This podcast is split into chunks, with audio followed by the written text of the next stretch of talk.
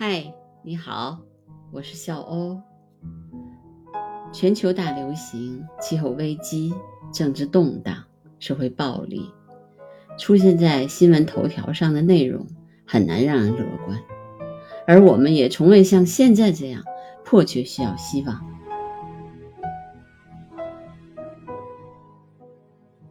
备受尊崇的自然学家、人道主义者珍·古德尔与。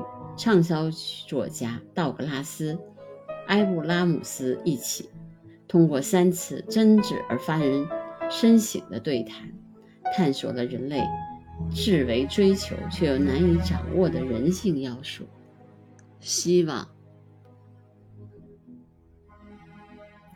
真微笑着继续说：“我们半是罪人，半是圣人。最后是哪一方胜出呢？”善还是恶？道格拉斯接着问道：“我们会有百分之五十一是善，或者百分之五十一是恶吗？”嗯，辩论双方都可以拿出不少证据，但是我相信我们刚好对半分。”真说道：“我们的适应能力很强，能够做到任何生存所需要的事情。我们创造出的环境将决定哪边占上风。换句话说，我们培育和鼓励哪方，哪方就会胜出。”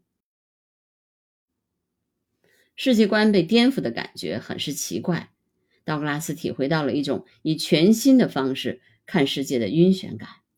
曾经被他认为善与恶的，不过是我们为了在不同环境和不同机遇下生存所发展出来的善良或者残忍、慷慨或者自私、温和或有攻击性的特质。正如真所说的，我们为了生存可以付出任何代价。如果我们生活的社会有着正常的生活水平和一定程度的社会正义，我们天性中慷慨和平的一面就比较有可能凸显出来。反之，如果在一个种族歧视和经济不公平的社会里，暴力就会大量滋生。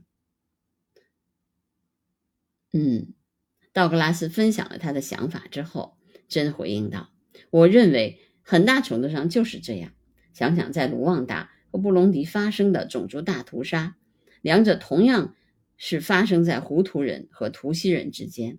大屠杀发生后，因为比尔·克林顿总统到访了卢旺达，所以国际社会的援助像潮水一般涌入卢旺达。但布隆迪多少就被忽视了，结果就是卢旺达有能力去修筑道路和医院等基础设施，国际商业自然也就进入了。胡图人和图西人似乎开始和平共处。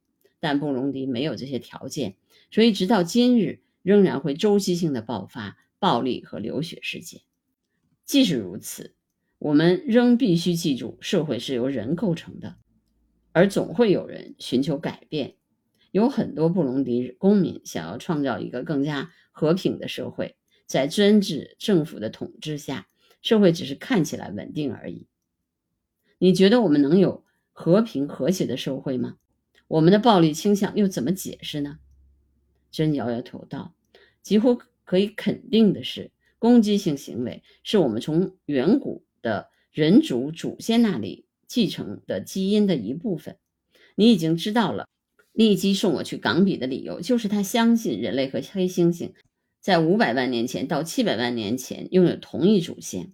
如果我发现了现代人类和现代黑猩猩之间相似甚至相同的行为，那么这种行为很可能就来源于那个类人猿的祖先，而且在不同的进化路径上一直被保留了下来，这就更好的启发他关于早期人类行为的研究。他在非洲的很多地方都发现了早期人类的化石，像亲吻、拥抱、家庭成员之间的链接，还有你刚才问题中提到的攻击性。行为模式其实都与相邻黑猩猩群体之间的原始战争非常相似。道格拉斯记得，真对他说过，有人建议他淡化对黑猩猩攻击性行为的描述，因为在二十世纪七十年代，很多科学家都试图向人们证明侵略性行为是后天习得的。那是一场关于先天与后天的大辩论。幸运的是，由于我们非凡的智慧。和语言交流能力，真继续说道：“我们已经能够超越其他动物纯粹的情绪攻击性反应。就像我刚才说的，我们有能力在不同情境下进行反应，做出有意识的选择。我们所做的选择部分反映了我们童年时期所受的教育，同时也取决于我们出生的国家和那里的文化。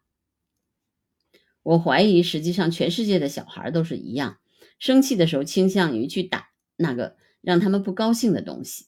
我的妹妹朱迪和我所受的教育告诉我们，打人、踢人和咬其他小孩是不对的。这样，我们就获得了我们对社会道德标准的一种认知：哪些是好的，哪些是坏的。哪些是正确的，哪些是错误的？坏的和错误的行为会被惩罚，口头惩罚；然后好的和正确的行为会被奖励。这么说来，孩子们是可以学习到社会道德准则的。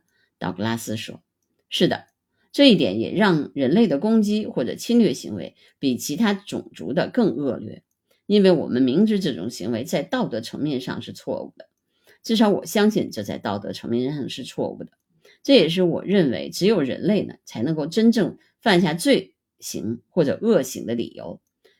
只有我们能坐下来冷血的研究如何折磨人，如何造成痛苦，周密的谋划残忍恐怖的行为。我知道这是一个一直在真心里萦绕不去的话题。他成长于英国，见证了德国占领欧洲时期发生的犹太大屠杀，并深深为之惊悚。当卢瓦达和布隆迪发生种族清洗事件时，他正身处贡贝。当时在坦桑尼亚和布隆迪边境，人们目睹了湖水被遭到屠杀的布隆迪人的鲜血染红。许多从布隆迪逃出来避祸的难民，在贡贝后方的山里住了下来。他从这些难民口中听到了许许多野蛮、残忍、令人毛骨悚然的故事。身在冈比时。冈比民主共和国的武装组织在一个午夜绑架了他的四个学生。在那之后很久，他到过刚果金的首都金沙萨，在他停留的住所外发生了街头暴乱，有一个士兵就死在他的窗前。恐怖分子在九幺幺那天把飞机开进纽约世贸双子大厦时，他也在纽约。他曾深深凝视过恶的面孔，对我们人类天性中阴暗面再了解不过。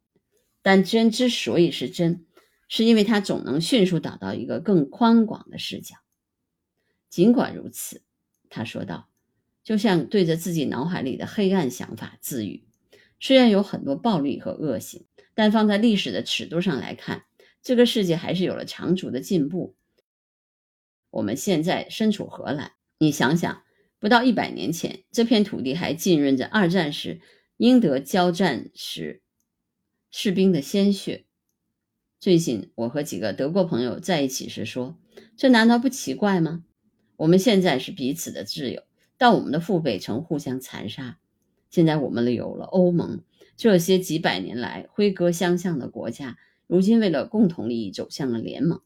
这是希望的最重大的标志。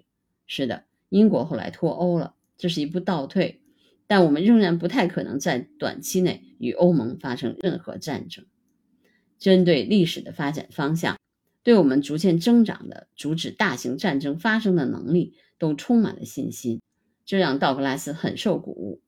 但你不想为威权主义、强人政治正在世界各地崛起而感到担忧吗？道格拉斯问。还有国内冲突，民主主义高涨，甚至连法西斯主义也在获得越来越多的支持。新纳粹分子在美国壮大，不可思议的是，在德国也是如此。除此之外，地球上还有众多的冲突，许多的暴力、校园枪击、帮派争斗、家庭暴力、种族主义和性别歧视。你怎么可能对未来依然抱有希望呢？这么说吧，在我们成为人类的几百万年的时间里，我确实认为我们变得更关心他人了，也更有同情心了。尽管残忍和不公仍然随处可见。但人们仍普遍认为这些行为是错误的。更多的人能够通过媒体的报道了解正在发生的事情。说一千道一万，我真心认为，大多数人本质上是正派和善良的。还有一件事，道哥，就像只有人类才能犯下真正的恶行一样，真说道。我想，也只有人类才能够真正的利他，也只有人类才能真正的利他。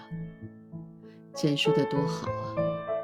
我觉得他经历了那么多的痛苦，凝视过那么多的罪恶，但他依然对人类充满了希望。